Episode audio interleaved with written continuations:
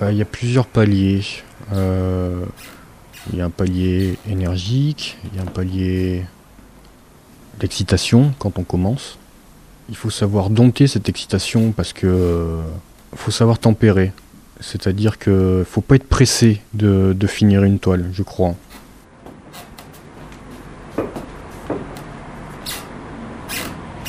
Je m'appelle euh, Romain Larbre, je suis euh, peintre. Je donne des, cours euh, de peinture et de dessin pour les ateliers publics à l'ENSA aussi.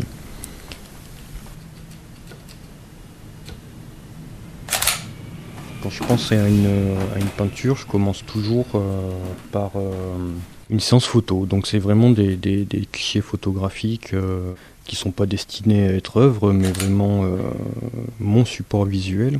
Euh, je fais euh, en général 30, 40, 50 photos euh, pour une toile. Donc ensuite j'en cible une. Je travaille donc d'après ce résultat. Donc une espèce de réflexion de, de mini mise en scène.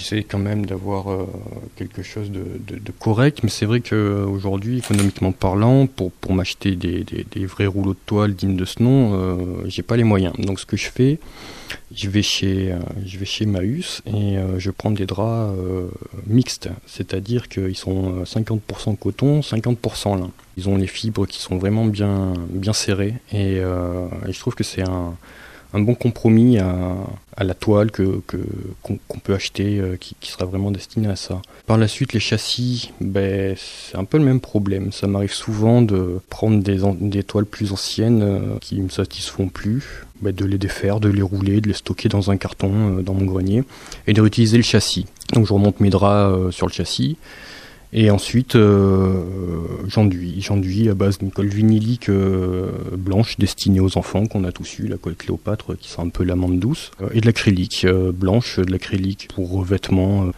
et j'enduis mon drap avec ça.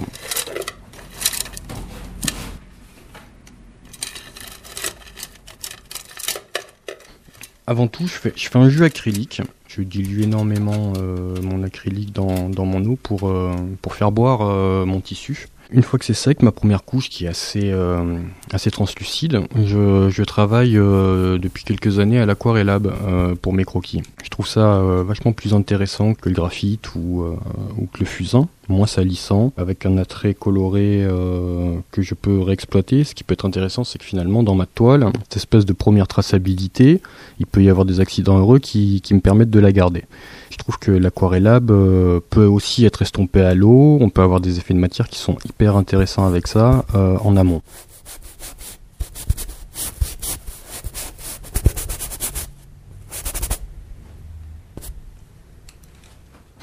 Après, par la suite, une fois que le croquis est monté, que, que mes premières couches sont un peu estompées, euh, je travaille principalement peinture à l'huile, térébenthine. Quand on peint dans un endroit qui n'est pas forcément aéré, c'est vrai que c'est un peu un petit diable pour moi aujourd'hui, cette térébenthine. Euh, ça sent très fort, ça, ça monte très vite à la tête. Mais euh, c'est quelque chose que, que je trouve euh, très intéressant pour, pour être exploité avec la, peinture à l'huile tube. Quoi. Il peut y avoir des pinceaux que, je vais acheter à l'unité où je vais me faire un petit plaisir et d'autres que j'achète en pack où j'essaie de prendre une qualité-prix assez intéressante. J'ai des gros pinceaux qu'on utilise principalement pour le bâtiment. Ça peut être assez intéressant aussi. Donc ça c'est vraiment euh, côté euh, on fait ses petites recettes, euh, on va chiner à droite à gauche, puis on se rend compte que, que tout ne se trouve pas forcément au rayon beaux-arts pour, pour faire de la peinture. Quoi.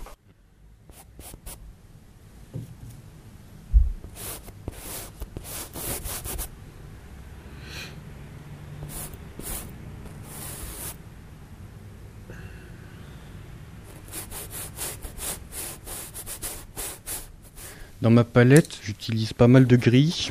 J'utilise euh, une terre verte que je mixe avec beaucoup de choses, qui peut me donner quelque chose d'assez lumineux, mixant avec des gris, des blancs, euh, des terres de sienne. Euh, j'aime beaucoup mettre du rouge dans la chair aussi, donc je vais sur des ocres rouges, des, des, rouges de Venise aussi, qui sont intéressants. Et le noir. Euh, disons que, j'hésite pas à, avoir un noir pur euh, dans mes toiles, quelque chose qui, peut avoir tendance à aplatir, hein, un noir pur. Donc euh, je travaille en glacis avant tout. Gris de paint aussi. Gris de paint, c'est un peu ma couleur fétiche. C'est le tube que j'utilise le plus. C'est un gris bleuté qui un peu passe-partout, qui se marie avec beaucoup de choses. Enfin, du moins avec ma palette, je trouve qui, avant d'amorcer les noirs, euh, passer par le gris de paint peut être assez intéressant pour pas alourdir trop vite, euh, sachant que le noir c'est très dur de revenir en arrière par la suite.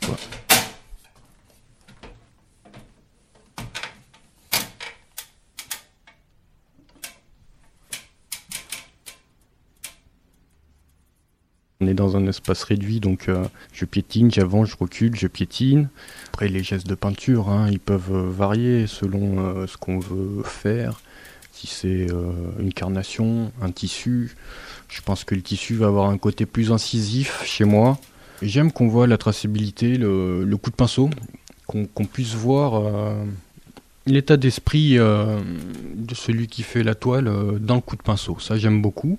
Et puis, par contre, pour euh, les chairs, je, compare à, notre épiderme qui finalement est, une superposition de plusieurs pellicules très très très fines. Et mes chairs sont aujourd'hui euh, un peu constituées comme ça, c'est-à-dire que je travaille par glacis, des couches euh, superposées très fines de couleurs différentes, de manière à créer une luminosité et une transparence, quitte à intervenir avec un coup de pinceau un peu plus dynamique pour réveiller tout ça par la suite.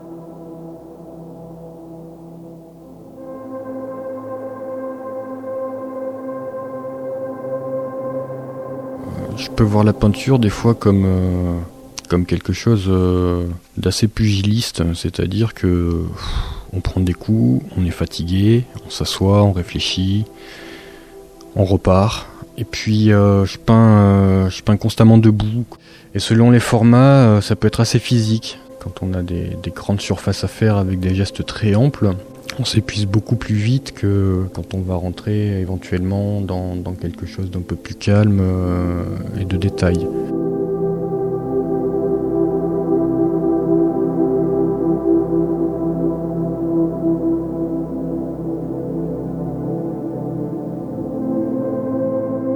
Il y aura un adjectif euh, méditatif aussi. Solitude, bien sûr, quand, euh, quand on peint, la solitude est plutôt grande. Des fois, ça peut être euh, un peu ambigu parce que ça, ça cause trop de, tête à tête euh, avec soi-même. Donc, euh, ça, peut, ça peut parfois être périlleux de, trop réfléchir. C'est le jeu. C'est le jeu de. Je crois que c'est le jeu de la peinture et qu'il faut l'accepter. C'est comme ça.